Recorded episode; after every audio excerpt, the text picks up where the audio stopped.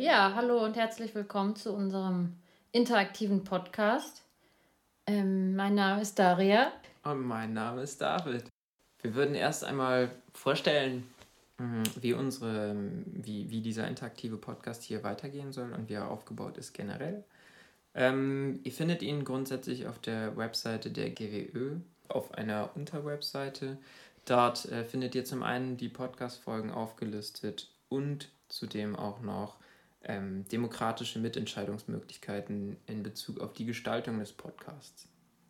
Genau, unter den Podcast-Folgen, ähm, die ihr dann auf der Seite findet, da habt ihr die Möglichkeit, Feedback zu der aktuellen Folge zu geben und zu bestimmen, wie vielleicht die nächste Folge aussehen könnte.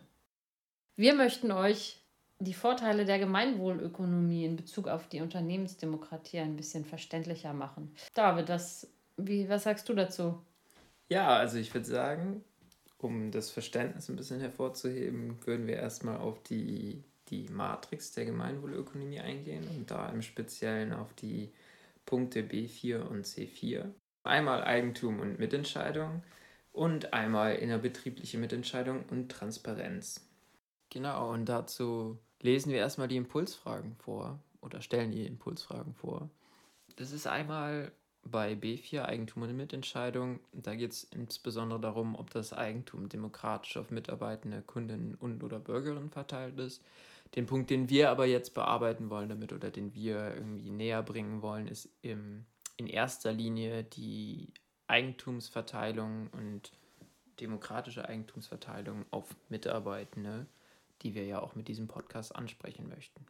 Bei der innerbetrieblichen Mitentscheidung und bei der Transparenz ähm, geht es uns vor allen Dingen darum, ob Mitarbeitende gut informiert werden und mitentscheiden können. Das äh, ist insbesondere in Bezug auf das demokratische Wählen von Führungskräften, demokratische Entscheidungen, äh, wohin die Firma oder in Bezug auf die Ausrichtung der Firma oder auf Projekte, die anstehen für die Firma oder ähnlich.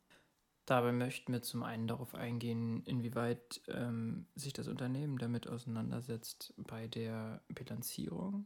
Und gleichzeitig möchten wir auf äh, alternative Unternehmensmodelle eingehen, die hier vorstellen, äh, auch ein bisschen diskutieren mit entsprechenden Experten und genau, uns die einmal näher angucken.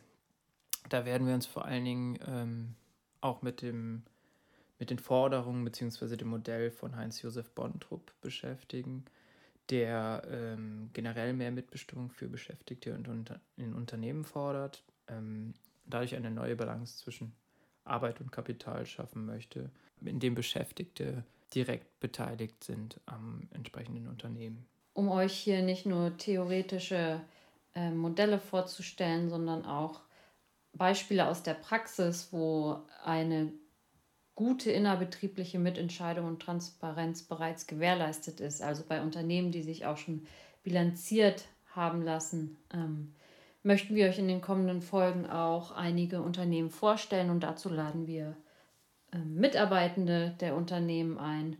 Und in der nächsten Folge wäre das die Völkel GmbH und ihre Unternehmensphilosophie. Neben der Firma Völkel äh, wird uns auch noch der Matthias Kasper besuchen und ein bisschen Input zu Demo Demokratie und Unternehmen geben. Ja, liebe Audience, wir bedanken uns recht herzlich fürs Hören der ersten Folge. Wir hoffen, es hat euch Spaß gemacht und bitte hinterlasst uns ein paar Kommentare und Feedback. Wie vorhin ja schon angekündigt, könnt ihr unter dem Podcast uns noch ein Feedback hinterlassen. Das würde uns sehr freuen. Und dann hören wir uns demnächst. Ja, ich würde auch sagen, bis zum nächsten Mal. Ähm, dann wird der Podcast, die Folge auch was länger mit mehr Inhalt. Bis bald.